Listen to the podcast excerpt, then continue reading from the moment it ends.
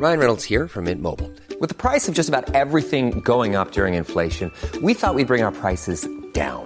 So to help us, we brought in a reverse auctioneer, which is apparently a thing. Mint Mobile unlimited premium wireless. Ready to get 30, 30, bit to get 30, bit to get 20, 20, 20, bit to get 20, 20, bit to get 15, 15, 15, 15 just 15 bucks a month. So, Give it a try at mintmobile.com slash switch.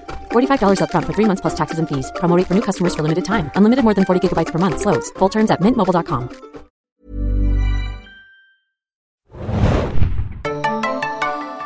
Hallo und herzlich willkommen, liebe Leute, zu einer neuen Ausgabe des Serienjunkies Podcast. Der ersten Ausgabe im Serienjahr 2018. Wir freuen uns. Wir, das bin ich, euer Moderator Felix und an meiner Seite meine beiden geschätzten Kollegen, mit denen ich heute etwas ganz Tolles vorhabe. Zu meiner Linken, wir stellen zuerst die Dame vor, Hanna. Hi. Und zu meiner Rechten, Adam, ahoi, hoi. The Brain, Adam. Ihr seht es vielleicht schon. Wir winken mal wieder in unsere Studio-Cam. Wir sind in einem neuen kleinen Setting.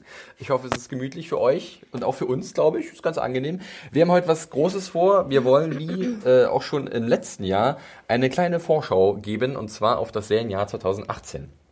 2017 gab es so viel neue Serien, aber auch viele alte Serien, die zurückkehrten. 2018 wird das nicht anders werden. Äh, wahrscheinlich werden nochmal die Zahlen übertroffen. Äh, an der 500-Marke wird... Bis dann alles implodiert. Irgendwann platzt die Serienblase. Und wir versuchen heute so ein bisschen ein paar Highlights rauszupicken für das Jahr 2018. Und ähm, haben hier eine dicke, fette Liste vor uns. Wir werden sicherlich nicht über alles sprechen können. Und vielleicht ist was für euch mit dabei. Ich glaube, Felix, du hattest ja auch eine Fotostrecke gebaut. Wie viele Seiten hatte die? 40 Seiten? Äh, ja, ich habe das mit Lenker immer so ein bisschen, habe da Rücksprache gehalten und wollte mal wissen, wie viel darf ich denn machen. Und daher, wir teilen jetzt das in zwei Fotostrecken auf, a je 20. Also es sind 40 Titel geworden. Und da ist, glaube ich, noch irgendwie das zweite Halbjahr noch gar nicht so richtig berücksichtigt. Allein äh, die erste Fotostrecke, die fokussiert sich eigentlich aufs Frühjahr, auf die ersten drei, vier Monate. Und da ist schon genug dabei, wo ich sage, als Serienfan, doch, ähm, da gucke ich definitiv mal rein. Und ihr vielleicht auch. Also, ich würde sagen, wir verschwenden nicht weiter Zeit. Oder habt noch etwas, bevor wir loslegen? Hallo. Hallo. Adam, sag doch mal Hallo. Wie funktioniert. Podcast? Äh, ja, aber du bist ja anscheinend so redefreudig, Adam. Deswegen Aha, bist du jetzt ich? der Erste. Was? Warum? Ich lass mal Adam jetzt sofort. Ist okay, Hanna. Ähm. Adam, was ist denn bei dir auf der Liste für das Serienjahr 2018? Auf was freust du dich und was legst du unseren lieben Zuhörern und Zuhörerinnen ans Herz? Ähm, mein erster Titel, den ich mir rausgepickt habe, äh, wie ein Popcornstückchen, ist äh, Disenchantment, nämlich die neue Säge von Matt Groening, die bei äh, Netflix anlaufen soll, 2018 hoffentlich. Man weiß es ja nicht bei Animationsszenen, die brauchen ja manchmal so ein bisschen Vorlaufzeit, aber Netflix war auf jeden Fall optimistisch und hat schon mal direkt zwei Staffeln bestellt mit insgesamt äh, 20 äh, Episoden. Und äh, wenn man es ganz kurz zusammenfassen müsste, ist es wahrscheinlich so ein bisschen Futurama, nur diesmal im Fantasy-Bereich. Ja. Futurama war ja so ein bisschen Sci-Fi, das Jahr 3000 und jetzt geht's eher so ins Dreamland, wo es eine Prinzessin gibt und einen Dämon und äh, auch einen Elfenfreund und natürlich Orks und sonstige Fantasiegestalten. Kannst, weißt du, wie der Elfenfreund heißen soll? Der Elfenfreund heißt Elfo. Das finde ich schon mal ziemlich gut. da war Matt super kreativ. Gutes Ding, Mr. Simpson. Und der Ork heißt Orko, oder was? Das werden wir sehen. Ich glaube, da gibt es noch keinen Namen. Der Dämon heißt auf jeden Fall Luzi. ja, ist auch Also von Lucifer vielleicht so ein bisschen und die Prinzessin heißt Bean. Und der Cast kann sich auch sehen lassen. A.B. Jacobson, die wir aus ähm, auf Broad City. Broad City genau kennen. Äh, Ned Faxon, dann so ein paar Futurama-Leute, Billy West, John DiMaggio, der Bender gesprochen hat. Billy West, der irgendwie alles spricht, auch Fry damals bei Futurama und auch sonst so die alten Futurama-Spießgesellen, Maurice LeMarche und äh, Tress McNeil und ich glaube auch wahrscheinlich ein paar Simpson-Sprecher mit dabei. Ich finde es ja auch krass, dass Netflix einen Matt Groening jetzt hat abwerben können, weil der war eigentlich jahrelang halt bei Fox, irgendwie gehörte der dazu, untrennbar. Äh, und äh, bei Fox gibt es natürlich auch dann so ein paar, oder gerade im Network-Fernsehen in den USA gibt es so ein paar Vorschriften, an denen man sich halten muss. Ähm, die hat er jetzt nicht mehr bei Netflix. Er heißt, er kann auch wirklich äh, volles Rohr geben. Ja, also man dachte ja auch schon, dass als Futurama ins Kabelfernsehen gewechselt wird, es noch ein bisschen krasser wird. Es wurde auch ein bisschen härter noch als, glaube ich, bei Fox damals. So, so, ein- so ein paar, ich glaube, das erste, was man gemacht hat, ist, dass man sich über das Box-Network lustig gemacht hatte damals. Und dann so äh, im DVD-Filmbereich gab es ja dann auch so ein paar äh, Witze, die man vielleicht so im Network-Fernsehen nicht gemacht hätte. Und bei Netflix kannst du jetzt halt tatsächlich vielleicht damit rechnen, dass es F-Words gibt und irgendwie schmutzige Sprache und Ja, wir haben es ein bei Big Mouth zum Beispiel gesehen. äh, Ne? Gewalt, auch genau. eine, eine sehr offene Animationsserie. Und äh, da das bei Netflix laufen wird, könnte ja für mich vielleicht irgendwann mal ein Traum in Erfüllung gehen, so ganz persönlich, falls es denn mal Interviews geben würde mit Matt Groening, dann wäre ich natürlich äh, der allererste. Da müsste ich wahrscheinlich mit, mit Felix äh, in so einem Gorgon-Kampf ausmachen, wer denn Matt Groening sprechen darf. Das ultimative Simpson-Quiz. Wir streamen das dann live. Genau, äh, aber das wäre natürlich irgendwie ein Aber Traum. sag mal kurz, ich bin ja gar nicht so ein Animationsgucker. Sind Simpsons denn jetzt vorbei? Nein, ich glaube immer noch. lange nicht. Aber ist er dann weiter. weg von Simpsons? Er oder? macht ja schon lange eigentlich nichts mehr. Also er schreibt immer überall seinen Mhm. Namen drunter, aber aktiv macht er eigentlich ganz wenig noch. Er ist so ein bisschen eher so, ja, er gibt vielleicht mal sein Okay für irgendwas, aber so schreiben Der Schöpfer hat er, halt, hat er ne? ganz lange nichts mehr gemacht. Ja, äh, Hanna, du hast es gerade schon gesagt, Animationsserie nicht so deins, aber trotzdem ein bisschen Interesse. Muss ja nicht. Also was ich zum Beispiel ganz gern gesehen habe, die erste Staffel von BoJack, ne? wenn wir gerade auf Netflix kommen, BoJack Horseman fand ich interessant und habe es auch wirklich gern gesehen, aber es ist wirklich nichts, worauf ich mich jetzt bei 509 Scripted Serien, ich glaube nur aus den USA, oder? Wo ich jetzt sage, das muss ich unbedingt sehen. Also auch Simpsons habe ich natürlich als, als Kind auch gesehen, äh, in Schulzeiten, aber ähm, ich, nee, irgendwie, ich Ja. bin nicht so ein Animationsmensch Ich, einfach. ich habe so ein bisschen Gefühl, das könnte so eine Richtung Adventureland meets irgendwas, also irgendwie verrückte Fantasy-Welt natürlich, aber dann halt natürlich auch so, ähm, ich glaube, dieser Netflix-Faktor, dass du halt mehr machen, äh, Sachen machen kannst als jetzt im ähm, normalen Network-Fernsehen, das könnte interessant werden. Ich glaube, Matt Groening wollte auf jeden Fall, also ich meine, Futurama ist ja auch die Serie, die nie so richtig sterben wollte. Ja. Ich meine, sie ist jetzt erstmal gestorben, dann gab es natürlich die Hörspielepisode jetzt zuletzt. Es gab oder gibt immer noch so Videospiele, die die Serie aufrechterhalten und so. Äh, aber ich glaube, gleichzeitig wollte Groening seinen Freunden da auch aus dem Voicecast-Bereich einfach so ein Ding ermöglichen, dass sie jetzt wieder irgendwie eine coole Arbeit haben. Nicht, dass die jetzt irgendwie keine Arbeit hätten. Billy Nee. West und John DiMaggio. John DiMaggio ist ja auch aus Adventure Time zum Beispiel bekannt. Die, die kriegen immer irgendwo Arbeit, aber einfach so diese, diese Crew, glaube ich, ich glaube, die sind sehr eng zusammengeschweißt und deswegen ist es, glaube ich, ein cooles Projekt, wo Ja, sich austoben können. Was mich ja noch am ehesten interessieren würde, wäre Futurama habe ich auch ganz gern gesehen wegen diesem Sci-Fi-Aspekt. Und wenn du sagst, das ist jetzt Fantasy, finde ich das eigentlich ganz cool. Weil ich glaube, eine Fantasy-Animationsserie, die jetzt nicht Anime war, hatten wir noch nicht, oder? Selten. Also Adventure Time hat so ein paar diese Elemente auf jeden Fall so mit ist ein und sowas. wie heißt das, Stevens Universe? Das ist ja Aber eher das ist ja mehr, also nicht so Fantasy im Sinne von Orks und Elfen und Mhm. sowas, sondern einfach sehr fantasievoll. Aber Ja, so gerade dieser Fantasy-Fantasy-Aspekt, Ja, den ja, finde ich ja, ja. wiederum ganz gut. so Mainstream US-Animation ist es Genau. auf jeden Fall Mangelware. Wann soll es denn kommen ungefähr? Das Ich würde auf die zweite Jahreshälfte 2018 Chat, äh, tippen, äh, zumindest die ersten zehn Folgen. Mhm. Äh, Das wäre, glaube ich, ganz cool, aber sowas Richtiges zu Disenchantment äh, steht noch nicht fest. Ähm, da drückt Adam auf jeden Fall sämtliche Daumen, die ihm zur Verfügung stehen, dass Alle da was vier. passiert. Alle vier Affendaumen. ja, äh, kommen wir vielleicht zu was, was schon einen Starttermin hat, Anna, wo, äh, Hanna, wo wir uns konkreter drauf freuen können. Hast du vielleicht irgendwas, was du gleich unseren äh, werten Zuhörern und Zuhörerinnen ans Herz Ich habe legen kannst? leider auch nur etwas, was, wo noch kein Fixer. Ah, da ähm, muss ich gleich in die deswegen, Bresche springen. Aber mach erst mal. Ähm, aber es ist zumindest schon, glaube ich, klarer definiert worden, wann es starten soll. Und zwar würde ich gerne über Sharp Objects sprechen. Hm, ja. Und zwar ist dort das Startdatum Sommer 2018, was ja schon mal vielleicht ganz gut Ist ja schon mal was. ich wollte gerade sagen, ähm, ich muss leider hier auf mein Handy gucken. Ich habe es gestern Abend äh, zusammengesammelt, die Daten. Und zwar finde ich ganz interessant, das ist äh, von HBO. Den Sender gibt's ja auch noch. den dürfen den vergessen kleine, wir manchmal so ein äh, bisschen. Genau. da. Der ja auch überhaupt keine Serien produziert hat in seiner äh, Geschichte. Aber Sharp Objects, genau. Sommer, HBO, auch von Jean-Marc Vallée. Denn denkt dran, Big Little Lies, jetzt, wir haben es ja auch gesehen, äh, Golden Globes letztes Wochenende, war ein Riesenerfolg. Also bei den Emmys abgeräumt, äh, jetzt bei den Golden Globes, glaube ich, noch ein, zwei Preise auch noch gewonnen. Ähm, ich fand es super, hat mir sehr, sehr viel Spaß gemacht. Galt ja eigentlich, wurde eigentlich als Miniserie konzipiert, sieben Folgen. Also jeder, der nicht reingeschaut hat, sollte wirklich noch mal schauen in Deutschland bei Sky. Und äh, sie suchen natürlich so ein bisschen den Nachfolger, haben es auch verlängert für eine zweite Staffel, wo man glaube ich noch nicht so nicht viel weiß. limitierte Limited Series. Genau. ähm, und jetzt interessanterweise selber Regisseur, Jean-Marc Vallée, auch wieder eine Buchvorlage, aber diesmal von einer anderen Autorin. Und zwar ist es hier ähm, Gillian Flynn. Ich hoffe, ich spreche sie richtig Ja. aus. Ich bin leider kein Krimileser, ich habe das Buch nicht gelesen. Sie ist aber die Autorin auch von Gone Girl, Ah, ja. ähm, den ich interessanterweise gelesen habe. Ähm, jedenfalls ist Sharp Objects ihr erstes Buch gewesen. Und wie gesagt, also selber Regisseur, Jean-Marc Vallée, acht Episoden. Und wenn man den Cast hört, also da wird mein Herz äh, wirklich warm. Und zwar Amy Adams, Patricia Clarkson und Elizabeth Perkins unter anderem. Und das sind einfach drei Frauen, die ich wahnsinnig gerne immer gesehen habe.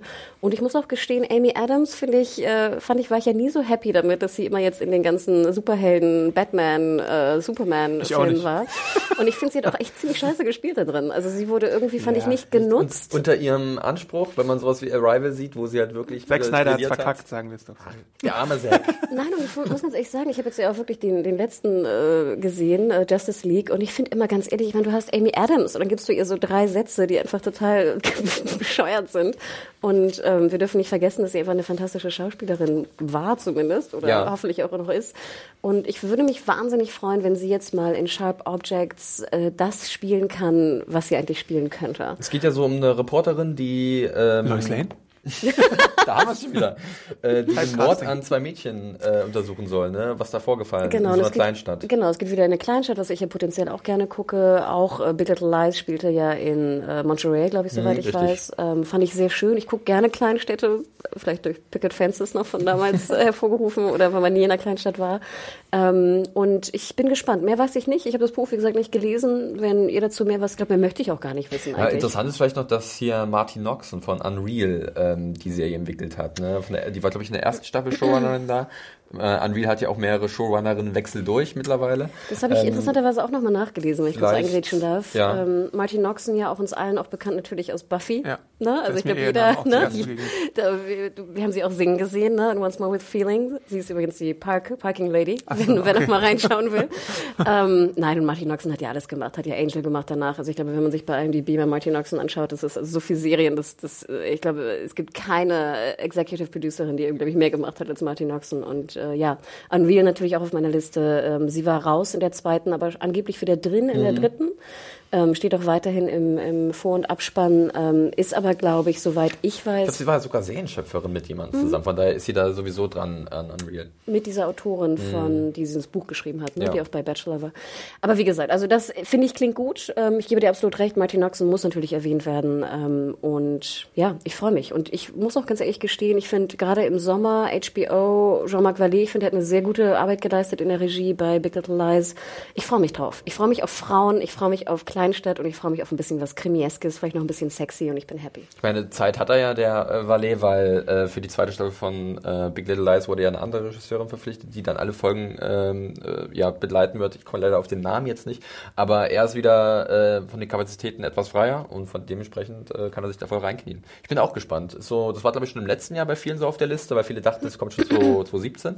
Aber wie es so ist, HBO verschiebt gerne Sachen. Sachen entwickeln sich weiter, äh, müssen neu entwickelt werden, werden auf Eis gelegt. Da haben wir sicherlich noch ein paar Kandidaten, die wir gleich erwähnen werden, mit denen es ähnlich war. Aber Sharp Obje- Objects sollte man äh, vielleicht sich vormerken, oder Adam? Ja. Dann würde Auch wenn es ich nicht animiert ist. auch wenn's- alles, was nicht animiert ist, ist schlecht. Ich würde ja gerne mal so eine animierte Liebes-Frauengeschichte sehen, aber sowas gibt's ja irgendwie nicht. Nee, tatsächlich wenig. Die eine Broad City Folge. Habe ich gesehen, war sehr gut. Eine sehr gute Folge, wer sie nicht gesehen hat in der vierten Staffel. Äh, aber es ging mehr um Drogen als um es, Liebe, Es oder? war ein kleiner Drogentrip, aber wirklich hervorragend. Dann würde ich sagen, mache ich erstmal weiter mit Mhm. einer Serie, die wirklich jetzt mal einen Starttermin hat und die auch zeitnah irgendwie bei uns in Deutschland auf Netflix zu sehen sein wird. Und zwar möchte ich über The Alienist sprechen, das am 22. Januar in den USA bei TNT in Serie geht. Ähm, The Alienist basiert auf dem Buch äh, gleichnamiger Titel von Caleb Carr, äh, wenn ich mich nicht täusche, genau. Und äh, entführt uns ins Jahr 1896 äh, nach New York und da ereignet sich eine, ereignet sich eine Reihe an dubiosen Mordfällen, Morden an äh, männlichen Prostituierten. Und diese Fälle wollen auch Jane the Ripper oder was? ich weiß es nicht. Aber diese Fälle wollen aufgeklärt werden und da gibt es dann halt so einen Kriminalpsychologen, der sogenannte Alienist, das ist ja diese Berufsbezeichnung für so, ja, Kriminalpsychologen vor vielen, vielen, vielen Jahren. Ähm, noch ein Reporter mischt mit und eine junge Sekretärin und die versuchen das irgendwie aufzuklären. Äh, Daniel Brühl spielt die Hauptrolle, äh, der ist der Alienist sozusagen. Äh, Luke Evans ist noch dabei, den haben wir, glaube ich, zuletzt in Schön und das Biest gesehen. Und Fast and the Fast and Furious. Furious, gut. äh, und Dakota Fanning, von den, ist die nicht so talentierte Fanning-Schwester, würde ich behaupten. Ich finde Elle Fanning ein Ja, bisschen Elle besser. hat ihr ein bisschen den Rang abgelaufen, aber früher war sie sie, halt trotzdem die gut. erste. Ja. Äh, sie war auch, glaube ich, die Kleine in äh, Krieg der Welten, oder? Von Ja, Spielberg? Sie waren ähm, Runaways. Den ich immer noch sehr also man gucke. kennt die Namen irgendwie. Auch derjenige, der die Serie entwickelt hat, ist bekannt. Kerry Fukunaga. Äh, True Detective, die erste Staffel, war ja ein Riesending. Äh, er ist dann aber irgendwie ausgestiegen, weil er noch eine Netflix-Serie macht dieses Jahr. Vielleicht sprechen wir über die auch noch. Aber hier habe ich irgendwie das Ding, äh, das Gefühl, dass es ziemlich cool werden wird. TNT hat irgendwie, glaube ich, 5 Millionen pro Episode äh, rausgegeben, ist ein ordentliches Budget. Äh, Netflix soll das Ganze dann auch zeigen, auch hier in Deutschland. Irgendwann im Frühjahr ist unser letzte, der letzte Informationsstand. Ähm, da bin ich sehr gespannt, weil es auch genauso meine, meine Sache ist. Es ist ein Historiendrama, aber halt auch coole Darsteller und halt so ein bisschen diese psychologischen Abgründe der Menschen werden ergründet und das finde ich irgendwie mal sehr spannend. Und wenn das eine coole kleine Murder-Mystery ist mit äh, spannenden Charakteren, da bin ich da, glaube ich, gleich mit von der Partie. Ähm, spricht euch das an? Ist das was, was euch interessiert? Retro manchmal, Ja. muss aber wirklich auch stimmen bei Ja. mir. Also, ähm, ja, Hit or Miss in meinem persönlichen. Also ich ähm, habe mir auch den Trailer gestern nochmal angeschaut, weil ich dachte immer, als du von Aliens sprach, dachte ich immer, es wäre irgendwas Sci-Fi-mäßiges. Ja. Ich war irgendwie man- verwirrt von dem, mal von dem Alien. Titel.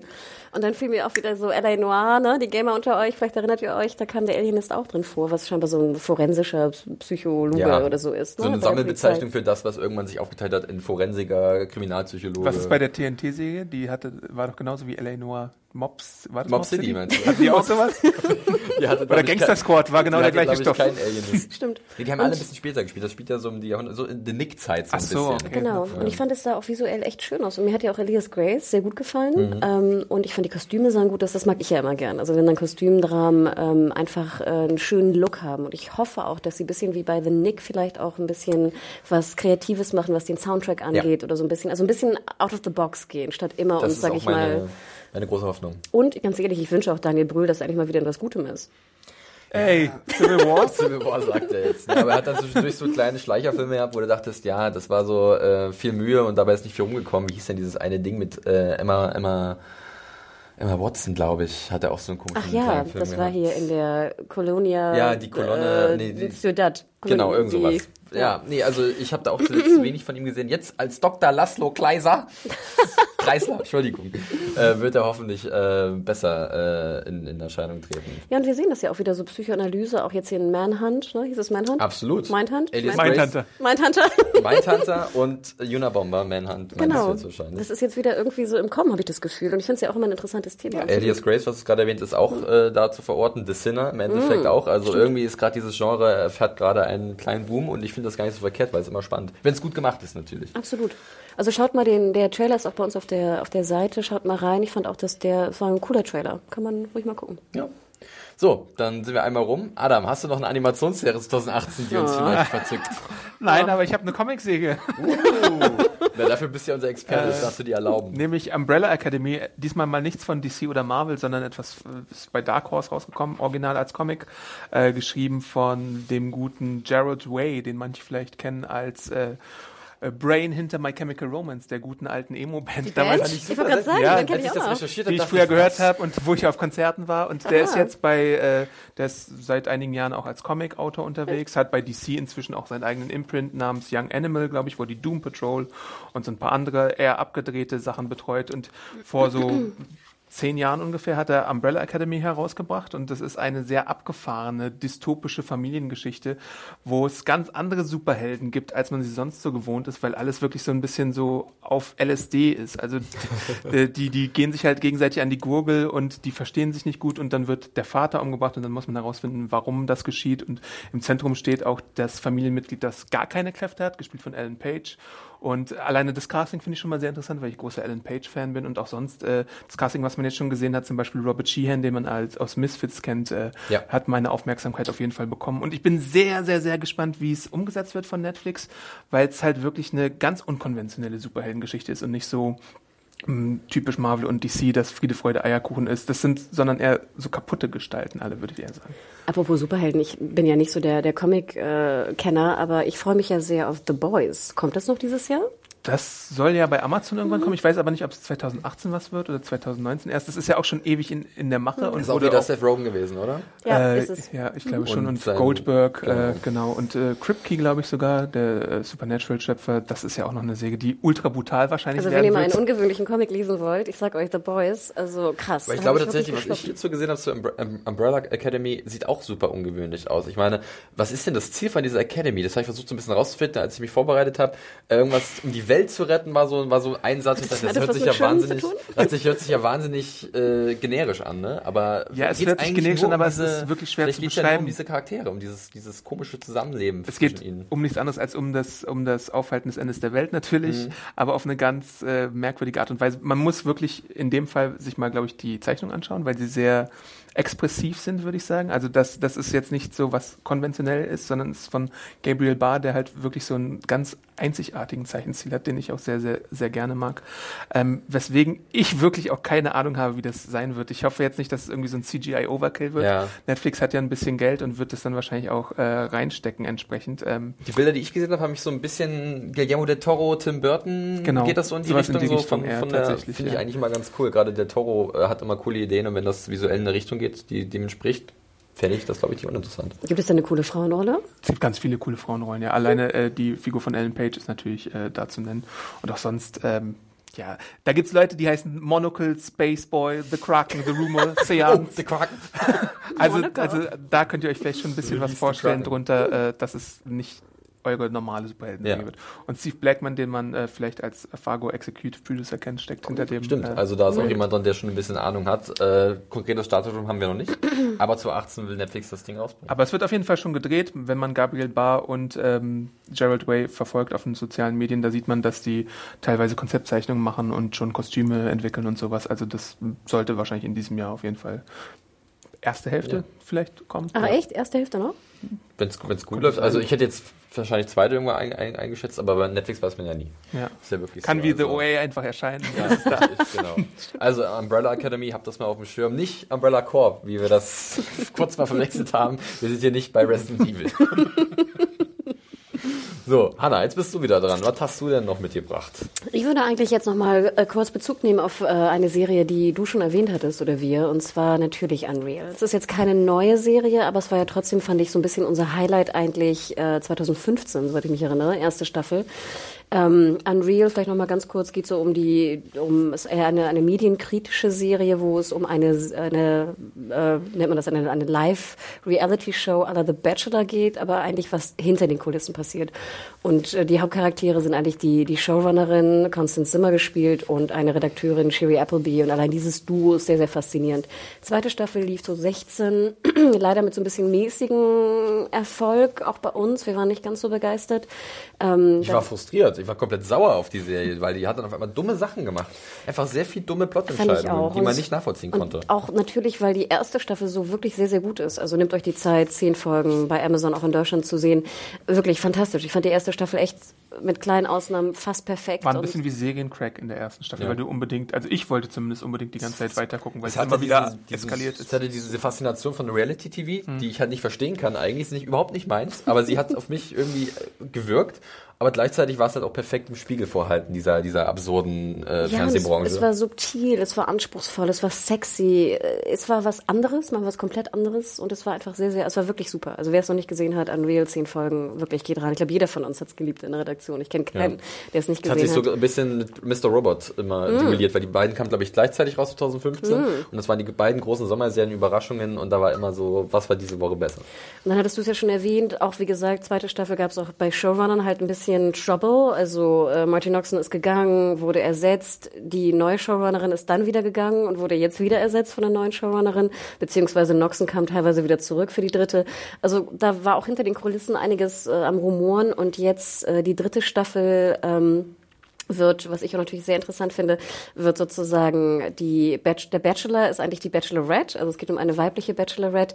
Ich zum Beispiel bin ja teilweise ein, ein Reality-Show-Gucker, denn ich gucke Teilweise. Immer, stell mich nicht bloß an. Ich gucke zum Beispiel sehr, sehr gern Bachelor und Bachelorette, aber nur US. Also ich weiß nicht, ob das besser ist, wo wir jetzt in Staffel, glaube ich, 15 Nein. oder 16 sind.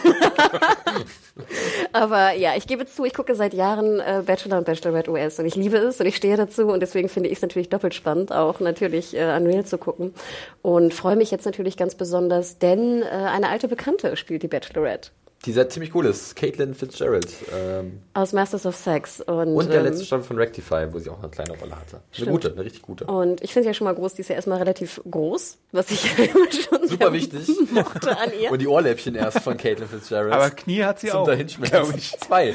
Zwei ganze Knie. Sehr interessante Knie. Ja, erzähl weiter, Hanna. ich mag sie sehr, sehr gerne. Ja. Und ähm, es geht auch schon bald los. Also ich glaube, wir haben heute auch nochmal den letzten Trailer veröffentlicht. War ziemlich lang. 26. Februar, glaube ich. Genau. wieder bei Amazon dann. Wird höchstwahrscheinlich auch wieder bei Amazon sein. Ähm, wie gesagt, ich freue mich wahnsinnig drauf, denn wie Felix auch schon angedeutet hat, ich finde ja immer spannend, was schaut man zuerst? Es gibt so viele Folgen, die man schauen könnte. Und wenn du abends jetzt irgendwie deine zwei Stunden, drei Stunden jetzt Serientime mal einplanst, finde ich, finde ich immer interessant, genau, was schaut man zuerst? Und es muss nicht unbedingt die beste Serie sein, ähm, aber es ist die Serie, auf die du dich am meisten freust. Und ich habe mich immer am meisten gefreut auf Unreal und ich hoffe, das wird dieses Jahr wieder. Ich glaube dran. Und es gibt ja auch die Comeback-Kit-Geschichte von Mr. Robot, wo es ja ganz ähnlich war vom Muster her, vom, vom, von der Dynamik her. Erste Staffel grandios, zweite Staffel ein bisschen mehr, dritte Staffel wieder sehr gut. Hoffentlich ist es auch bei Und dann Reed hatte halt noch diese Pause dazwischen. Die waren ja 2017 gar nicht da und haben noch ein bisschen sich Zeit genommen. Lag vielleicht auch an dem Showrunner-Wechsel. ähm, wird man sehen, ob sie die Zeit gut genutzt haben und was da jetzt passieren wird. Vierte Staffel ist auch schon bestellt, All-Star-Motiv. Ähm, mal schauen, wie das wird alles. Ja. Genau. Also ich, ja, ich kann es gar nicht erwarten. Bald. Okay, na dann mache ich weiter mit einer Serie, die dann ebenfalls äh, dieses Jahr bei Amazon zu sehen sein wird. Äh, eine AMC-Serie und zwar The Terror. Das ist aber so ein kleiner.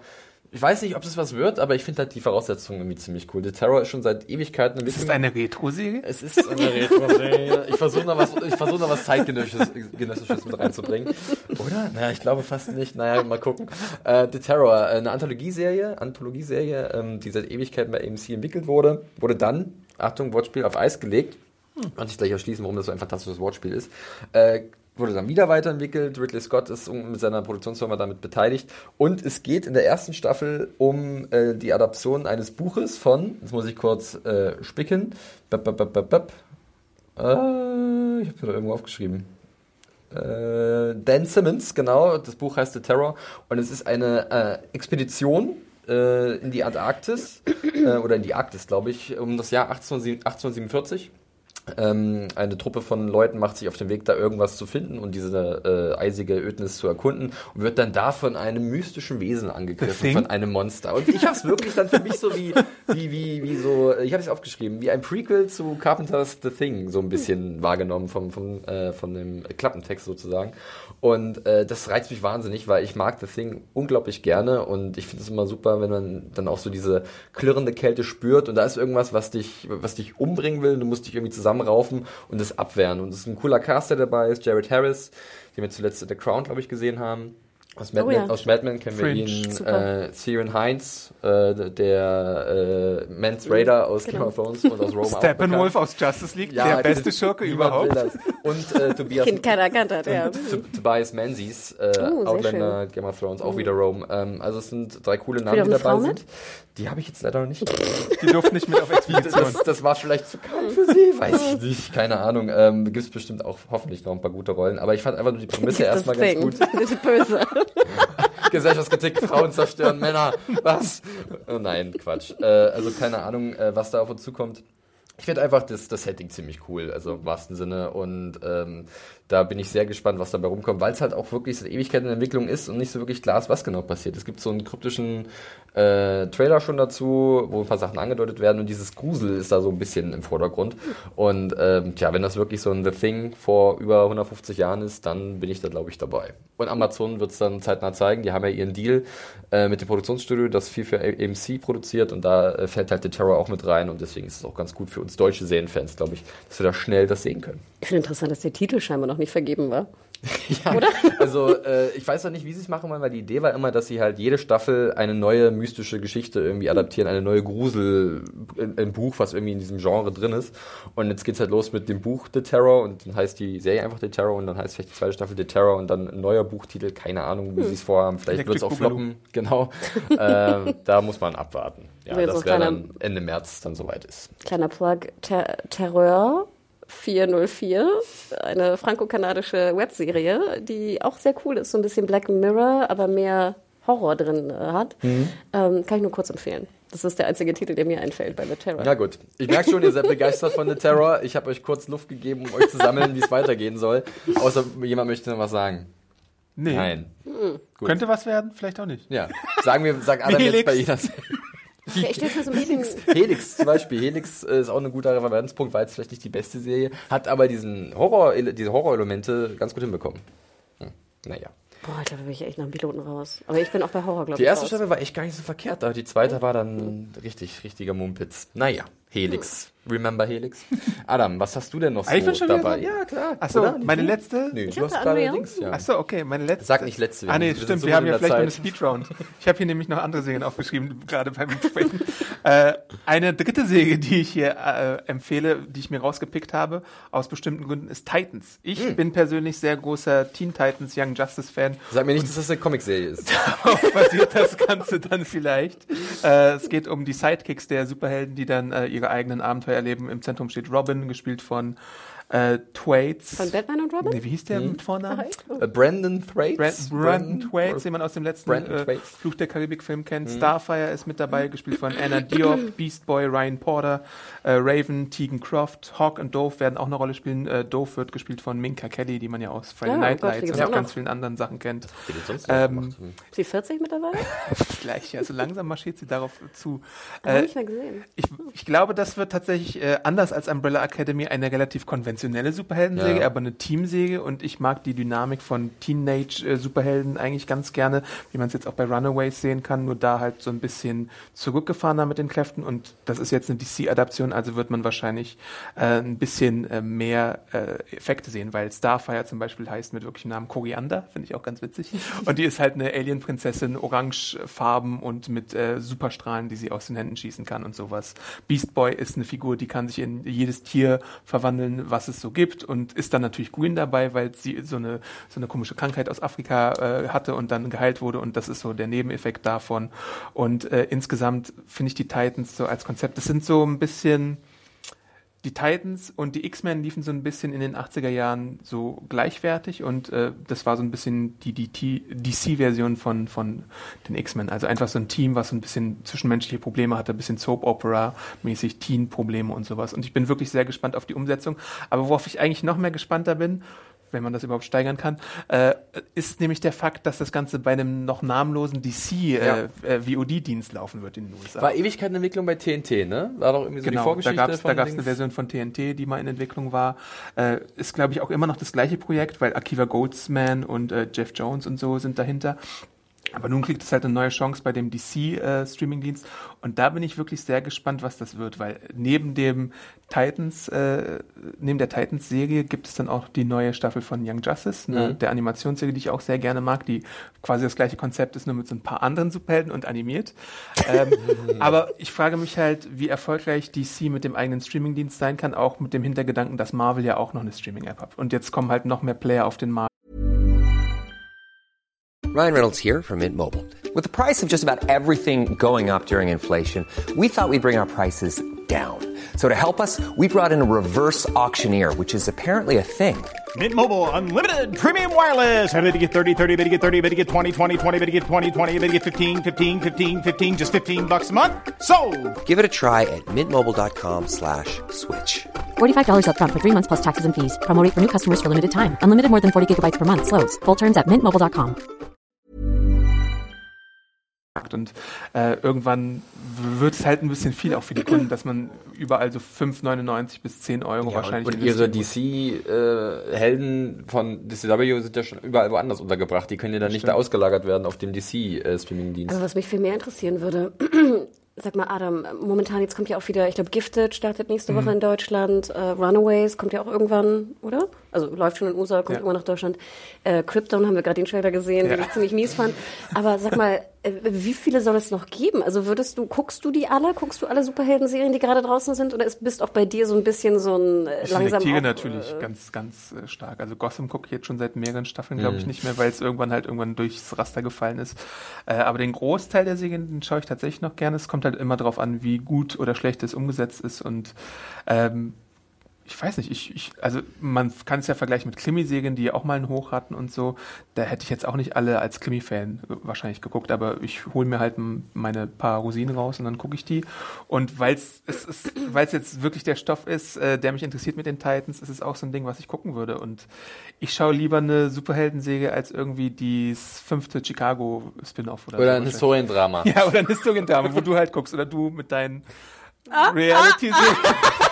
Du mit deinem Bachelor und Bachelorette. Unreal und- kommt. Ihr habt auch Unreal gesehen? Nein, Hey. du guckst manchmal auch so ein bisschen so Top of the Lake, sowas in die Richtung, so ein bisschen gern, ja. stilvollere Krimi-Geschichten oder einfach so ein bisschen anspruchsvollere Kost. Und ich bin dann eher halt in dem Superhelden. Wie gesagt, das war, ich, ich wollte das auf gar keinen Fall. Ich habe ja auch gern Superhelden Ja, ja, ja, ich geguckt. Also deswegen, da habe ich Fight, überhaupt nichts. fight, fight. Äh, nee, ich fragte mich nur, ob es nicht irgendwann wirklich, äh, und du hast natürlich recht, ich meine, wenn ich Superhelden vergleiche mit Krimi, kann das eigentlich nicht, weißt du? Also da ist noch irgendwie, das, da ist noch sehr viel Luft nach oben. Ich habe nur das Gefühl, dass momentan auch bei den Leuten, die normalerweise Superhelden-Serien gucken, auch so ein bisschen das äh, Es gibt natürlich ist. auch Serien, die jetzt schon langsam in die Jahre kommen. Arrow zum Beispiel in der sechsten Staffel, da kannst du nicht mehr so viel Innovation leisten und so. Und irgendwann wird es auch auslaufen, außer sie strecken es wie Smallville auf zehn Staffeln oder so, was ja auch durchaus möglich ist bei CW. Also ich denke, es, es wird ein bisschen was verschwinden. Powers ist ja auch nur zwei Staffeln gelaufen. Also das, da erledigt der Markt auch gewisse Sachen einfach von selbst. Ja. Und äh, du hast halt so ein bisschen diese smaller Budget-Sachen und dann natürlich auch noch die ganzen Kinosachen, die wir auch nicht vergessen dürfen. Also es gibt sehr viel Superheldenware, weil es einfach gut ankommt, aber es ist da auch nicht alles Gold. was Nee, und ich bin ja auch ganz, ich bin ja wie gesagt auch gespannt auf The Boys, weil ich denke, das ist mal was anderes. Ne? Also wenn die Charaktere, wie du The Tick sagst, ist ja auch so ein bisschen in die genau. Richtung, dass es einfach auch mal was Ja, anderes Und macht. The Tick war ja super New, erfolgreich, New ne? Warriors für Amazon. Amazon. Ist ziemlich erfolgreich, ja. Also interesting. Okay. Aber ich bin, bin wirklich gespannt, wie sich das in den USA durchsetzen wird, wie viele Leute da Abos abschließen, ob die denn auch nach Deutschland kommen oder international expandieren. Ja, und ob die Serie da nicht vielleicht gleich zum Scheitern verurteilt ist, wenn sie halt auf einer Plattform starten soll, die vielleicht kein Mensch interessiert, weil da nichts ist. Ja, aber auch ganz ehrlich, ich meine, wir haben dann so viele Plattformen, will ich Disney auch noch eine eigene Plattform Ja, machen? Also Ja, ganz eben. ehrlich, irgendwann. Eben, das ist halt, das ist ein komisches Kalkül. Ich weiß auch nicht, wie spruchreif das ist. Ähm, sie wollen es ja, sie, sie wollen, sie haben es ja wird fest kommen, geplant, sie haben nur noch aber das keinen ist, ich weiß nicht, ob das die richtige Idee ist oder die richtige Strategie von DC. Und es kann natürlich auch sein, dass es ganz anders in Deutschland läuft. Ich kann mir auch vorstellen, dass es wie bei Black Lightning so ist, wo es ja komplett zeitnah bei Netflix erscheint, dass Titans einfach von Netflix hierzulande ausgestrahlt wir wird. haben ja auch auch. immer noch kein Hulu in Deutschland. Ja. Also nur mal so, by the way. Interesting. Okay. Ja. Gut. Ja, ähm, ich habe vielleicht mal als Kind die Animationsserie gesehen. Ja, da gibt's, Ähm, ja, die lief dann mehrere. immer bei Kabel 1 früh am Samstagmorgen oder so. Ähm, die war eigentlich mal ganz okay. Es gibt eine, die ist ein bisschen ernster, Teen Titans, dann gibt es Teen Titans Go, wo dann alle Figuren so ein bisschen Manga-Anime-mäßig rumlaufen, Ja. also super deformed sind, wie es heißt. Äh, die läuft auch immer noch seit Jahren. Äh, dann gibt's Young Justice, was dann auch wieder ernster ist und so ein bisschen wie Superman und Batman Animated. Also die Gruppe selber ist omnipräsent eigentlich äh, in den letzten 15 Jahren, würde ich sagen. Und jetzt gibt's halt eine Realserie. Ja, schauen wir mal, was dabei rumkommt. Hanna, du bist dran. Was hast du noch? Ja, ich werde leider nicht, also apropos neue Serien, vielleicht werde ich es nur kurz andeuten. Ich würde aber trotzdem, ich habe jetzt die ganze Zeit drüber nachgedacht, doch lieber noch auf eine zweite Staffel eingehen, auf die ich mich sehr, sehr freue und äh, wo ich große Hoffnung habe. Und da muss ich auch selber uns an die eigene Nase fassen, die wir vielleicht auch ein bisschen zu wenig betreuen bei uns. Und zwar The Good Fight. Ich muss es einfach erwähnen, weil, falls ihr euch daran erinnert, ähm, The Good Wife, äh, sieben Staffeln gelaufen, in Deutschland sehr schlecht behandelt im Free TV. Wir waren immer sehr, sehr große Fans. Für mich war es immer die erste Serie, die ich guckte, äh, wenn sie draußen war. Ähm, hat den Spin-off bekommen letztes Jahr, The Good Fight, mit einigen Charakteren. Zehn Folgen lief in Deutschland bei Fox, Tick später, und ging so ein bisschen unter, fand ich. War auch nicht ganz perfekt. Also man, es gibt immer Sachen, die man kritisieren kann. Ich kann aber nur sagen, gerade jetzt auch in, dem, in den aktuellen Diskussionen um das Netzwerkdurchsetzungsgesetz in Deutschland, muss ich sehr, sehr oft an The Good Fight denken. Denn es gibt, finde ich, keine andere Serie, die Realitätsdiskussionen, die uns alle irgendwie auf die eine oder andere Weise betreffen, vor allem im politischen oder auch im rechtlichen Bereich, wie die in eine Serie verpackt werden, wo man einfach drüber nachdenkt und was sehr, sehr schlau ist immer noch. Und das war ja immer schon die, die Königsdisziplin von The Good Wife und ist auch immer noch von The Good Fight einfach wahnsinnig interessant. Die Kings sind in dem Bereich fast so ein bisschen wie äh, Parker und Stone bei South Park, wie sie äh, aktuelle Themen einarbeiten und wie schnell sie dabei teilweise sind. Also zum Beispiel, äh, es gab ja den Whistleblower-Fall oder diesen, wie hieß der, Paradopoulos, dieser, dieser komische, äh, ich weiß gar nicht, wie man ihn nennt. Troublemaker, sagen wir es mal. Genau, den, der sehr schnell in der ersten George Staffel äh, ein, eingearbeitet wurde. Und es ist halt wirklich sehr spannend, wie die immer, äh, und zwar relativ ausgewogen, finde ich auch. Wahnsinn, Wahnsinn. Und fair, finde ich zumindest, äh, solche Fälle dann aufdröseln und was sie dann für äh, Rechtsspezialitäten rausholen. Also das, in Good Wife erinnere ich mich immer sehr gerne an so das kanadische Gericht zum Beispiel oder das Sportgericht Hört, oder so. hört nochmal den Podcast von Adam und mir wirklich. Also wir sind große, große Fans. Das ist wirklich etwas, wo wir uns überschneiden. Mhm. Glaube ich, was selten passiert, aber da ist, glaube ich, die Überschneidung sehr, sehr, sehr fest. Und wie gesagt, bei The Good Fight ging es so ein bisschen sehr um Madoff, fand ich, zu sehr Ja. fast in, der, in dem jetzigen Spin-off. Ich hoffe, das wird jetzt ein bisschen nachlassen. Angeblich soll es ja um die äh, Trump, äh, um Trump mehr gehen dieses Mal. Ähm, ich, ich, ich muss es leider anbringen. Es ist eine fantastische Serie. Auch The Good Wife ist bei Netflix, alle sieben Staffeln sind drin. Ähm, wenn man jetzt reinschaut in die erste Staffel, wirkt es ein bisschen alt und procedural-esque. Es wird sich ändern und es ist eine fantastische Serie und ich glaube, man braucht so ein paar Folgen, um reinzukommen, aber The Good Fight, ich, wenn ich drüber nachdenke, worauf ich mich am meisten freue, ist es auch um, auf The Good Fight. Und wie gesagt, es gibt Probleme teilweise, aber es, es ist immer noch super und ich denke wirklich sehr, sehr oft an diese Serie. Im März geht's weiter. Genau, deswegen Good Five Staffel 2. Okay. Sorry. Ich, nee, ist alles gut, ist nicht war die Good, Good Fight äh, das ist Love vollkommen Hour. Ich kann nur sagen, dass ich, In my opinion. dass, dass, dass man mich mit Anwaltsserien jagen kann. Ich weiß auch nicht. Also Es man- ist keine Anwaltsserie. Ja, ist es, aber ich sehe immer Anwälte. Die dann, also einfach nur dieses Genre interessiert mich nicht so richtig. Das, da, Es gibt auch sehr hübsche Kostüme. In. ja. Spielt das zufällig im Score. 18. Jahrhundert? Dann nein. Sorry, es gibt kein neues Turn für dich, Felix. Doch, vielleicht schon. Eines Tages. Äh, nee, ist ja vollkommen okay, dass du Good Fight äh, dir ausgewählt hast. Ich bin jetzt ein bisschen am Grübeln, äh, ob ich noch was äh, mit im historischen Kontext nehme oder was vielleicht, vielleicht in der Jetztzeit so ein bisschen spielt. Die Auswahl ist ja wirklich gigantisch 2018. Ähm, so ein bisschen, so ein Mischmasch würde ich fast nehmen, und zwar The Romanovs äh, das bei Amazon zu sehen sein soll, von Matt Weiner. Aber da muss auch noch ein bisschen was anderes zu gesagt werden. Erstmal ganz kurz dazu, was The Romanov sein soll. Äh, auch wieder eine Anthologieserie, ähm, der äh, jede Episode ähm, der Blickwinkel auf einen vermeintlichen Nachfahren der berühmten Zarenfamilie, die Romanovs, äh, gelegt werden soll, ähm, die, der irgendwie behauptet oder die behauptet, dass er da eine Verbindung hat und deswegen Anrecht hat auf die Reichtümer dieser alten Zarenfamilie.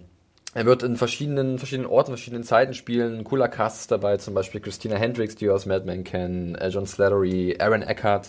Äh, Das ganze Madman am Anfang. ja, wirklich. Also äh, ich glaube, das ist Wo ist wahrscheinlich Ja. John So, ja, das, nee, der ist bei einer anderen Serie vor allem zu Elizabeth Moss auch wieder erwähnen. nee, die leider nicht. Ähm, ja, und Isabelle Hubert. Ach, Äh, ja, soll auch dabei sein. Ähm, die kennt man. Amanda Pete. Oh. Also es ist ein, ist ein cooler Cast auf jeden Fall. Kein Brockmeier Äh, Staffel 2? Das dreht sie nebenbei bestimmt. es also geht. bei, bei Romanovs ist ja wirklich so, dass, glaube ich, pro Folge äh, Eben. Neuer so, Cast. ah ja. Eben, das ist das Ding. Der wechselt da munter durch und das wird, glaube ich, ist ein interessantes Konzept Mhm. auf jeden Fall. Äh, auch wieder relativ teuer produziert. Erst war so von 70 Millionen die Rede für acht Episoden, jetzt sollen es nur noch 50 sein. Ähm, Matt Weiner hat ja mit Mad Men einen riesen Beitrag Mhm. zum Fernsehen äh, oder zur, zur Serie, US-Serie geliefert. Jedoch muss man jetzt auch sagen, im Zuge äh, des Großreinemachens, des fälligen Großreinemachens in Hollywood kam jetzt auch raus, dass äh, Matt Weiner auch eine, ich glaube, Autorin von dem Mad Men Staff äh, sexuell belästigt haben soll, beziehungsweise auch äh, ja, unflätige Kommentare und ähm, da war jetzt nicht so richtig klar bei mir, wie Amazon damit umgeht, denn zum Beispiel ähm, das Projekt von David O. Russell, was von der Weinstein Company äh, produziert werden sollte, haben sie komplett gekippt. Ähm, die Weinstein Company war auch bei Romanovs beteiligt, wurde jetzt aber anscheinend rausgekegelt und Amazon finanziert, finanziert das selbst. Das lässt aber trotzdem Matt Weiner nicht in einem anderen Licht dastehen. Und nach wie vor ist es irgendwie auf, auf der offiziellen äh, Liste von Amazon für die Eigenproduktion 2018, aber äh, ich glaube, es wird auch, es war kurzzeitig, war Drehpause, da wurde wieder gedreht in, in New York. Ähm, ich bin da noch so ein bisschen unsicher, was da genau passieren wird und wie man dann damit umgeht, wenn es dann soweit ist. Das ist mal wieder diese gute alte Frage, die wir auch schon bei uns durchgekaut haben. Wie trennt man äh, Kunst vom Künstler? Äh, kann man das überhaupt trennen? Und äh, wie geht man damit um? Ähm, da bin ich sehr gespannt, was dabei rumkommt und wie ich dann persönlich damit umgehen werde, wenn es soweit ist. Seid ihr denn potenziell Freunde von diesen Anthologie-Anthologie-Folgen? Also wo es komplett abgeschlossen ist innerhalb Ich glaube, einer ich finde es sogar besser, wenn es pro Folge einen neuen Cast gibt, als wenn es. Obwohl, so ganz sicher kann ich das nicht sagen, aber Prinzipiell bin ich wirklich so ein, so ein Freund, auch was Comics Also das angeht, ist von wie Black One-Shots. Mirror jetzt ja, ja, vom genau, Aufbau, genau. genau. Ja, um mal das nochmal zu ver verdeutlichen. Genau, und das, das finde ich in vielen Fällen, glaube ich, wirklich spannend. Also vielleicht so 60, 40.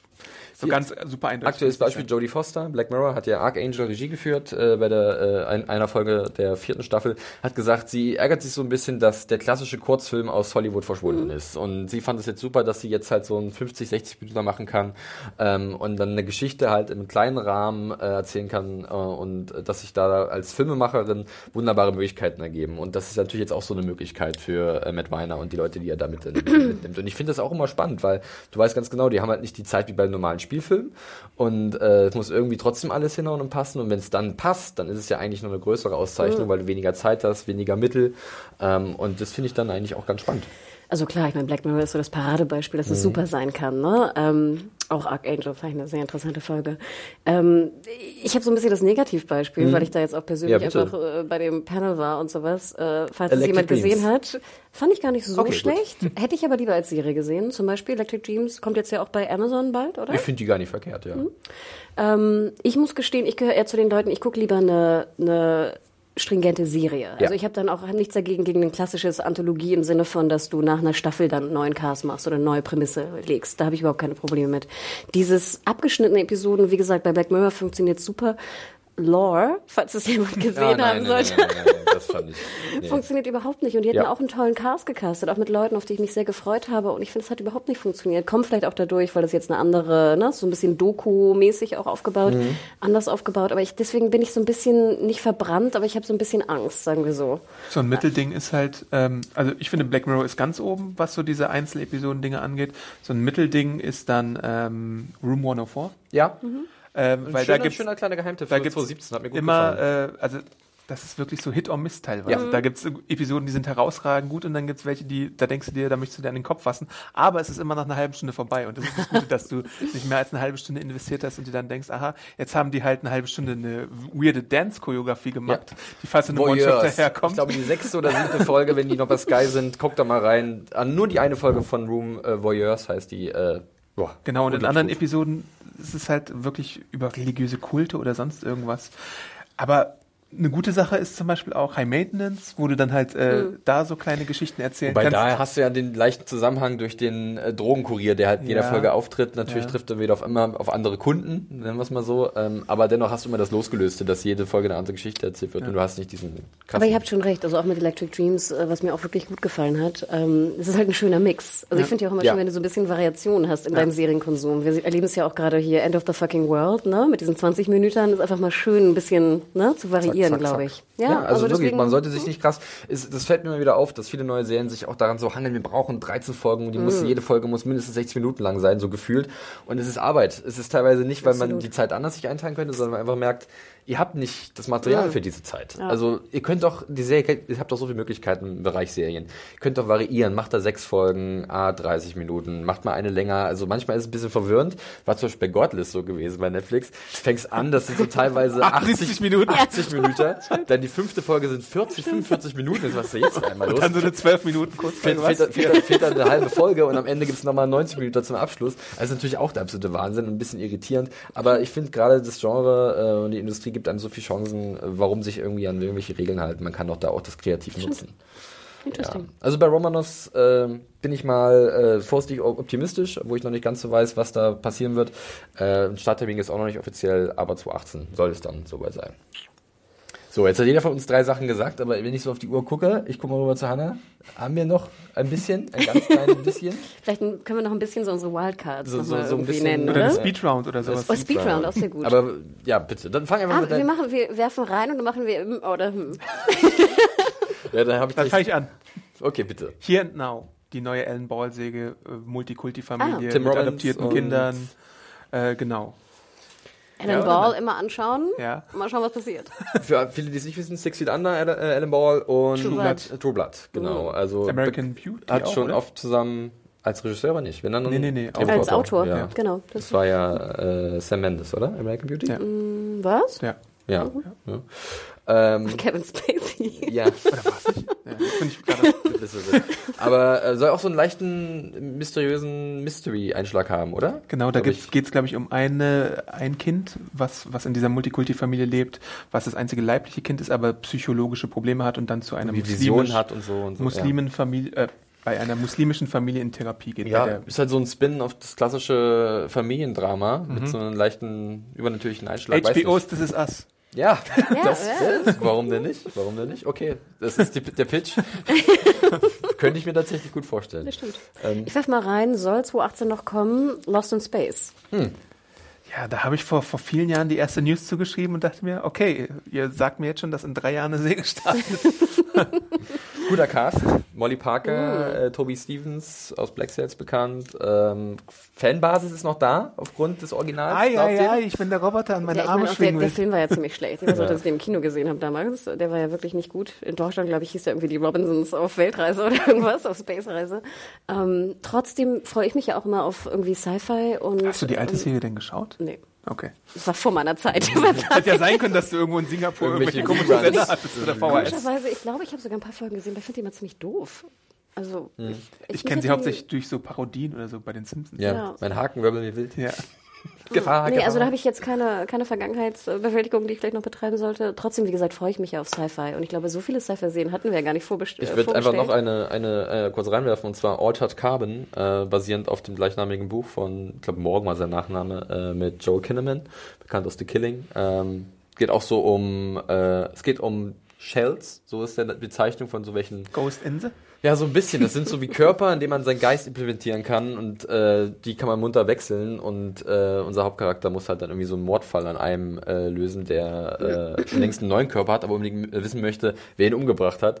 Äh, Hard Sci-Fi sieht wirklich so krass aus. Ähm, ähm, ich weiß nicht, ich habe das Gefühl, das ist so ein bisschen erst auf der Welle von den ganzen äh, Sci-Fi, Artificial Intelligence Sachen. Wir hatten Ex Machina gehabt, äh, Ghost in the Shell, jetzt den Realfilm. Ähm, Battle Angel Alita. Oder Alita auch, Battle Angel. Genau. Warum sieht, es regt mich heute noch auf, dass sie es gedreht haben. Also, äh, und im Serienbereich hast du ja natürlich auch sowas wie Electric Dreams, ist ja auch so ein bisschen in die Richtung äh, gegangen, gerade bei, der, bei dem Worldbuilding. Ähm, weiß nicht, ich glaube, viele Sci-Fi-Fans freuen sich drauf, ist so mein Eindruck. Äh, Netflix hat auch, hat auch viel Geld investiert, ich glaube 70 Millionen waren es oder so, also pro Episode so 6 bis 7 Millionen. Und wir kennen und mögen ihn sehr gerne, Miguel Sapochnik, der Hard Home unter anderem inszeniert hat bei Game of Thrones. Okay. Und Winds of Winter, glaube ich, auch. Ähm, der äh, ist hier Executive Producer und führender Regisseur. Wie viele Sci-Fi-Drachen gibt es dann? Ich habe bis jetzt noch keinen gesehen. Ich habe bisher aber nur den Piloten gesehen, Adam.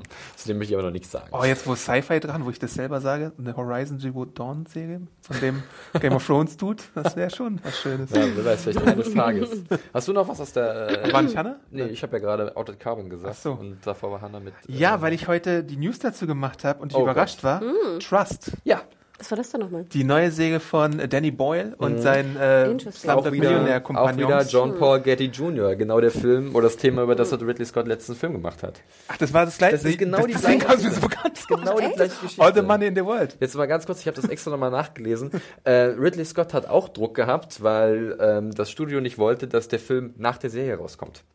Deswegen hat er auch Druck gehabt, nicht nur um Kevin Spacey umzubesetzen und wegen dem ganzen Oscar und Award Buzz, sondern auch, nein, wir wollen nicht die Zweiten sein, wenn es um dieselbe Geschichte geht, über die Entführung von John Paul Getty Jr. Ja, aber interessiert euch das wirklich so sehr? Also ich habe den Trailer jetzt mir Trailer neulich sah nochmal angeschaut. Ich finde, er sah nicht schlecht Ja. aus, aber ich dachte mir auch so, also gut, ich habe ja auch generell ein Problem mit Biopics, weil ich immer denke, ich gucke lieber eine Doku. ja. Also ganz ehrlich, ich gucke lieber eine Doku als einen Actionfilm. Aber es ist, ist halt auch, also jetzt bei den, bei den TCAs, die gerade sind, äh, kam es auch sehr gut an. Donald Sava- Sutherland äh, spielt den alten Getty. Da haben wir noch Hilary Swank, die ich auch lange nicht mehr gesehen habe. Letztes Mal habe ich bei Lucky Logan. Ja.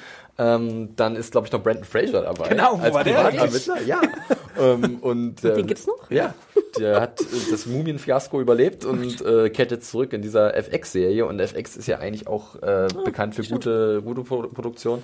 Ähm, da bin ich auch gespannt. Das ist auch eine abgeschlossene Miniserie. Äh, kommt, glaube ich, Ende März oder so. Obwohl ich heute geschrieben habe, dass es über Ach, mehrere so Staffeln bald erzählt wird. Quatsch, ja? Ja, das ist das von den 70ern, diese ganze Familiengeschichte Ach, aufdröseln guck an, guck an. Ich dachte, es wäre wirklich nur äh, in einem Rutsch und Ach, das kommt jetzt schon so früh? Ja. Oh shit, da hat er wirklich Druck. eben. Oh. Also, Aber All the Money in the World sollte doch. Kam der ins Kino dann? ja, der ist doch noch vor Weihnachten ins Kino Okay, gekommen. Auch in Deutschland? Nee, ne? Der kommt Nee, erst noch. Okay. Nur, nur US. Warum denn Trust? Oder heißt das Buch Trust? Oder ist es der Trust Formed? Es ist Vielleicht Formed. einfach nur das Wort Ja, ne? mit dem Wort Okay. Vertrauen kann man vielleicht auch viel machen. weil, weil er hat sich ja da geweigert, falls wenn ein- einige nicht mit der Materie vertraut sein sollten, das äh, absurde zahlen. Lösegeld für seinen Enkel, glaube ich, zu zahlen. Und äh, dann musste seine die Mutter halt von dem entführten Kind oder Sohn äh, halt sagen, ja, jetzt muss ich das irgendwie alleine hinkriegen. Ich weiß nicht, da bin ich so. mh. Ja, Danny Boyle ist, glaube ich, erste richtige Serie. Der hat mal in frühen Jahren irgendwelche britischen Sachen mal eine Episode oder so gemacht von, von irgendwelchen kleinen Serien. Aber das ist schon nicht uninteressant, weil Danny Boyle ist schon ein sehr distinktiver Filmemacher, würde ich sagen. Also der hat schon ein paar coole Dinge rausgehauen. Nur interessante Dinge. Sie Ja. waren immer interessant Immer. auf jeden Fall. Trainspotting, äh, Absolut. 137 Hours. Sunshine. Steve Ja. Jobs äh, mit Fassbender. Ähm, ah, wild, ja. auch Hat er nicht auch gut. Trash gemacht? Tra ja, ich glaube, ja. Ja, das finde ich auch nicht uninteressant, muss ich sagen. Ja. Okay. Ähm, ich weiß ja gar nicht genau, da bin ich gar nicht auf dem aktuellen Stand, glaube ich, aber jetzt, wo Lost in Space schon genannt wurde, was sagt ihr denn zu Witcher? Wird es 2018 noch kommen oder nicht? Ich glaube fast. Ich glaube es auch nicht. Ich Wenn dann auch spät, nicht. aber Äh, ich glaube nicht 2018. Ich muss dir gestehen, dass ich eine wahnsinnige Sucht und Faszination zum Witcher-Franchise im Allgemeinen irgendwie verspüre, sei es was die Bücher angeht oder die, äh, das Spiel natürlich. Ähm, eine Sucht, die mich auch wirklich äh, schon fast viele, viele Monate in ihrem Bann hält. Ähm, ja, ich bin sehr, sehr, sehr gespannt. Aber ich glaube, wir wissen noch nichts, oder? Wir wissen Nee, noch kein Casting, gar kein gar nichts. Ähm, Wir hatten mal eine Fotostrecke dazu mit. Wunschcasting, die werde ich auch Ich gerne weiß. nochmal verlinken in der News dazu. War super. Tim Äh, ich glaube, auch glaub, da war Mhm. Nikolai Caster-Waldau Mm, als Geralt äh, ziemlich hoch in der Verlosung. Und ich meine, wenn er dieses Jahr Game of Thrones abdreht, Mhm. äh, dann hat er Zeit. Aber dann wird es dieses Jahr mit Witcher nichts mehr, wenn es Nikolai Caster-Waldau wird. Ich glaube, das wird ein bisschen knapp. Ja, aber ich hoffe, also ich bin auch natürlich eher äh, Costa Waldau-Fan. Ich bin ganz gegen Mickelson, den ich nicht in der Rolle sehen möchte. Das ist nicht mein Geralt, übrigens. Hashtag. Not my Geralt. Not my Witcher. Aber ähm, ja, vielleicht kann es ein paar Leute nachvollziehen. Ich kann empfehlen Witcher 3, wenn ihr mal zwei Wochen nichts zu tun habt und jeden Tag zwölf Stunden äh, spielen wollt. Ähm, Kannst ja. du eigentlich in zwei Sätzen zusammenfassen, worum es da geht? In Witcher? Ja. Einen Witcher? Der Hexer halt. Achso. Nein, warum ich natürlich Witcher Charmed. sehr liebe, ist, dass es einfach eine wahnsinnig schöne Liebesgeschichte natürlich ist und du sehr, sehr coole Frauencharaktere auch hast. Also ich sag nur Jennifer, ne? Nicht Jennifer, sondern Jennifer, Triss, Siri, also super, super Siri, die spannend. Apple-Stimme. Vollkommen richtig. Danach wurde sie benannt. Es gibt auch eine Alexa, habe ich gehört. genau. Da gibt es auch ein sehr witziges hier von deinem Freund, wie heißt der? Coco, ähm, Conan. Ja. Conan spielt Witcher, sehr Ah, ja, ja, zu ja, ja, empfehlen. das ist sehr ist wirklich gut. sehr, sehr Clueless witzig. Gamer. Ja, grandios. Aber wo ich gerade noch hier das Thema Hexen gehört habe, Sabrina. Ah, ja. Ähm, Ach, oh Chilling Gott. Adventures of äh, Sabrina, Ne- Netflix-Serie von, äh, oh Gott, Aguirre Saccosa, Ja. der Roberto. Riverdale, Roberto Aguirre Saccosa, der Riverdale-Schöpfer, der auch die Comics jetzt in letzter Zeit äh, zu verantworten hatte zu Chilling Adventures of Sabrina und Riverdale, ähm, soll auch relativ finster werden. Also nicht die äh, Teenage-Hexe Sabrina, Die die, man Sabrina? kennt. Ja, die, Guckt am besten also- dazu nochmal unsere Nerdstuben-Folge, wo wir da ja auch mal drauf eingehen ähm, und die Comics empfehlen. Und jetzt mein Wunschcasting ist tatsächlich wahr Das ist der geworden. Wahnsinn. Ich Da hab haben wir drüber über gesprochen. WhatsApp Ach, echt? geschrieben. Ja. Äh, du Hexer. Was war dein Wunschcasting? Ja, Kiernan Shipka. Ähm, Ach, wirklich? Ja, Okay. Sally Draper Mhm. aus Ja. äh, Mad Men. Und Sollte sie ist auch eigentlich- wirklich, sie ist auch super. Genau, sollte eigentlich bei CW laufen, dann hat Netflix es weggeschnappt, weil es da wahrscheinlich ein bisschen besser passen würde. Und weil auf Netflix Riverdale fantastisch wahnsinnig gut lief und sie sich deswegen sagten, ey, gib jetzt den Stoff her, bitte, wir machen das mal. Und sie konnten halt äh, für zwei Staffeln direkt unterschreiben und das konnte CW nicht liefern, weil die ja immer gucken müssen, wie die Quoten sind. Ja, Was ich ja auch immer noch toll finde, ist, dass Netflix wirklich auch gesagt hat, wir liefern jetzt einfach mal Serien für Teenager. Mhm. Und ganz ehrlich, alle Se- Sender haben gesagt, nein, Teenager gucken nur noch YouTube und gucken keine Serien mehr. Und Netflix hat gesagt, nein, die gucken auch 13 Reasons Why oder ne, ein hier Haters Back DCW Off. Serien. ähm, das kannst du bei HBO wollte einen Piloten machen, wie ihr zuletzt gehört habt. Ähm, nee, aber das stimmt, interessant. Ja. Ich habe ja hier Melissa Joan Hart, die ist ja nicht mit involviert, ne, in dem Remake. Ich glaube nicht. Vielleicht spielt sie eine Tante, aber ich glaube fast nicht. Weil ich war auf dem Panel da auf der Comic Con und äh, ja, es war nicht so gut, sag ich mal. Sie hat irgendeinen komischen TV-Film produziert oder gedreht, der sehr nicht gut aussah. Hast du kann ein. Revival-Panel oder was zu Teenage äh, Witch Sabrina? Okay. Morgens um 10, War war auch nicht da? voll. Ausgestopft. ähm, ja, also gut, ich war auch nie ein großer Sabrina-Fan, muss ich auch ganz ehrlich zugeben, aber ähm, würde mich ja schon freuen, wenn sie zumindest ein Cameo hat oder irgendwas. Also es wird auf jeden Fall schon so ein bisschen düsterer werden. Das, das, davon kann man ausgehen. Ja. Die Comics sind auch ein bisschen abgefuckt tatsächlich. Also. Da sind ja, glaube ich, sogar Betty und äh, Roni aus äh, Riverdale auch Hexen. Sind, glaube ich, Teil Echt? eines, eines Covens äh, von Riverdale, so, ein- so ein Hexenzirkel oder sein. so. Da gibt es so eine Version davon, Was man? äh, wo ich auch dachte, interessant. Was sagt man, hatten wir nicht letztes Jahr diese ganzen Hexenserien, die irgendwie keiner gesehen hat? Salem, was? Salem lief ja, war ja zu Ende letztes Hatten wir Jahr, nicht sogar die besten Hexenserien? Das heißt, ja, das Gefühl, es gab nur noch Hexen Ich kann mich überall. jetzt nur an The Good Witch mit Bella Ramsey erinnern. Ja, wir Auch bei kennen, Netflix. Wir kennen, wir kennen sie äh, als Dings, äh, Lady Diana äh, Mormont aus Game of Thrones. Und Coven gab es auch noch, ja. Ja. Ja, Ja. ich glaube, wir sind fast durch. Es gibt so viel. Ich hätte gerne noch ein bisschen was über American Crime Story Staffel 2, Ja. äh, Assassination of Gianni Versace äh, äh, ge- gesprochen. Äh, Handmaid's Tale, Staffel 2, April. Von den ganzen Rückkehrern mal ganz abgesehen. Also wirklich so viel äh, Soderbergh kommt mit einer interaktiven Serie um die Ecke, Mosaik. Geht ja schon sehr bald los. Ja, auch, Auch auch bei sehr besonders. Ähm, ja, also da, da steht uns wieder einiges Gutes ins Haus. Ich habe auch so ein bisschen den Blick auf Good Omens geworfen, weil da John Hamm äh, mitspielt, eine Buchadaption von Terry Pratchett und Neil Gaiman, der ja American Gods geschrieben hat. Ähm, Ich hoffe wieder mit so einem Haarschnitt wie bei Baby Driver. Der sah noch nie besser Nee, nee, aus. nee, tatsächlich, äh, es gibt schon ein Bild von ihm. Äh, er spielt da so eine Nebenrolle als ein Erzengel. Ansonsten hier äh, Stephen Tennant. Steve David? Tennant? David Tennant und äh, Dings, ähm, Michael Sheen spielen die beiden Hauptrollen, auch aus Master of, Masters of Sex bekannt. Ähm, ja, mal gucken, was da alles rumkommt. Und ich will ja gar nicht mit den verrückten Netflix-Produktionen anfangen, die international kommen. Eine Serie Äh, vielleicht noch, die ich nennen würde, weil sie auch schon länger in, in, in Entwicklung ist. Nur kurz und weil ich auch nichts davon gehört habe. O Mechanismo? Nicht weiß, nein. wann Neue brasilianische Serie von Netflix? Äh, Maniac. Mechanismo? O Mechanismo. Maniac, die Serie, wo Jonah Hill und Emma Stone die Hauptrollen spielen Ja. werden und Ach, sich stimmt. fürstlich entlohnen lassen. Ich glaube, Emma Stone kriegt 750.000 pro Folge. Und so schließen wir so ein bisschen den Kreis, weil das ist die Serie, für die Carrie Fukunaga The Alienist Ah, äh, okay. zurückgelassen hat. Da spielt, wird er jetzt sämtliche Episoden, äh, wird er Regie führen. Und Bilder haben wir, äh, glaube ich, vom Set, habe ich schon mal gesehen, irgendwann Ja. vor Ja. Weihnachten. Ne? Da Also man sah die beiden da rumlaufen. Basiert auf einem norwegischen Hm. Format, das auch Maniac heißt. Und da denkt halt ein Geistes-, also ein, ein psychologisch kranker Mensch, dass er halt das perfekte Leben führt. Und das ist natürlich nicht so. Und der wird der gespielt von Jonah Hill. Und ich habe mal, glaube ich, sogar eine Folge irgendwo auf einem Serienfestival, glaube ich, gesehen. Von Von, dem Maniac. Norwe- norwegischen Genau. Serien, hm. Und es war sehr crazy und sehr gut auch, aber weil es auch komplett was anderes war. Aber ich dachte mir auch so, okay, wild. Also Aber ist, ist die Person da so in der Richtung ähm, psychologisch gestört wie bei zum Beispiel Lady Dynamite oder wie kann man sich das vorstellen? Lady das Dynamite habe ich nur den Piloten gesehen und gleich wieder abgestellt. Ich glaube, es geht weniger in Richtung ist- Autismus, sondern mehr so wirklich, dass es irgendwie, dass er Dinge crazy, sieht, die andere genau. nicht sehen. Es ist crazy. Also happy. Ja, so ein bisschen Ja. happy, genau wie happy. Und ja. er ist so ein bisschen halt in dieser, in dieser Anstalt. Bloß und, ohne äh, fliegendes und hat, Einhorn. Genau, viel, er, sieht einfach viel, was nicht da ist. So. Mich erinnert das so ein bisschen an Lost mit den Harley-Folgen in der Klinik. Ach so, okay. Ja. Und äh, Stone und Hill äh, sehen sich wieder, nachdem sie äh, in Superbad. Superbad sehr gut miteinander harmoniert haben. Äh, ja, Ja, und Emma Stone in der Serie haben wir auch noch nicht gesehen, oder? Doch, in Drive. Die hatte, glaube ich, sieben Folgen, damals Habe ich ABC. gesehen sogar, stimmt. Das war die hier. Sorry, mit- das weiß ich. Doch, das war die hier von. magst du Emma Stone? Nicht von, von ähm, ach hier mit unserem schönen, mit den schönen Haaren, wie heißt der denn nochmal? Von ähm, Sing-Along-Blog und so. Äh, nee, und Pe- Castle. Nathan Fillion. Ja. Fillion. Fillion war drin in Drive, oder? Kann, kann, Ich kann glaube, ja. Sein, ja. Das war, glaube ich, vor Castle kurz. Das war von Tim Menier. ja, ja. Ah, ich erinnere mich. Oh Gott, Brain. Schaut nicht rein, muss man nicht kennen. Gut, ich würde sagen, haben, haben wir es oder ist noch wirklich irgendwas ganz wichtig? Also ich meine, wir könnten hier noch zwei, drei Stunden weitermachen und nimmt uns nicht übel, dass wenn euer Liebling nicht dabei war. Äh, wir haben wirklich alles. Felix verlinkt bestimmt noch die. Fotostrecken. Ich pack alles Oh Gott, rein ja, und ihr könnt dann natürlich uns schreiben, auf was Bitte. ihr euch freut. Unter dem, unter dem Artikel äh, auf YouTube, über E-Mail, podcast.zenjuggies.de.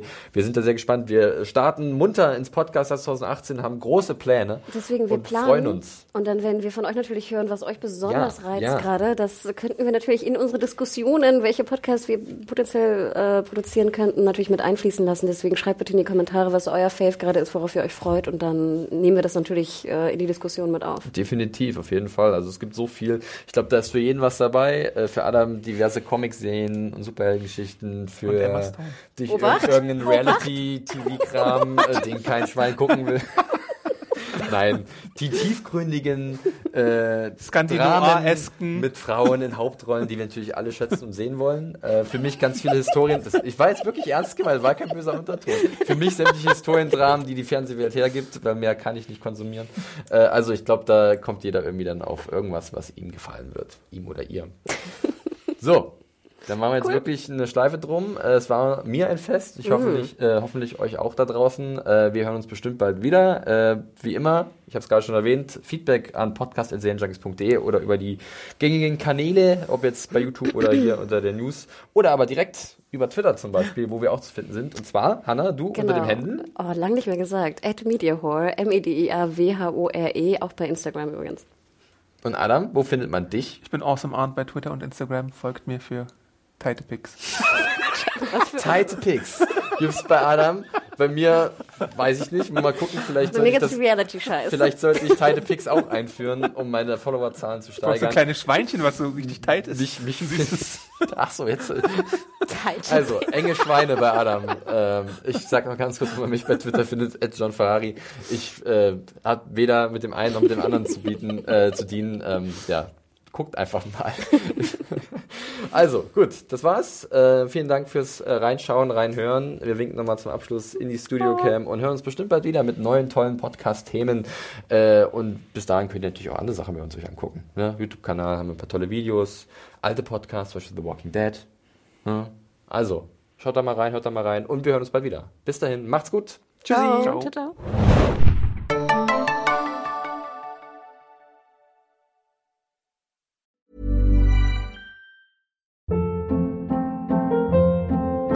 Hold up. What was that? Boring. No flavor. That was as bad as those leftovers you ate all week. Kiki Palmer here, and it's time to say hello to something fresh and guilt-free. Hello Fresh. Jazz up dinner with pecan-crusted chicken or garlic butter shrimp scampi. Now that's music to my mouth. Hello Fresh. Let's get this dinner party started. Discover all the delicious possibilities at hellofresh.com.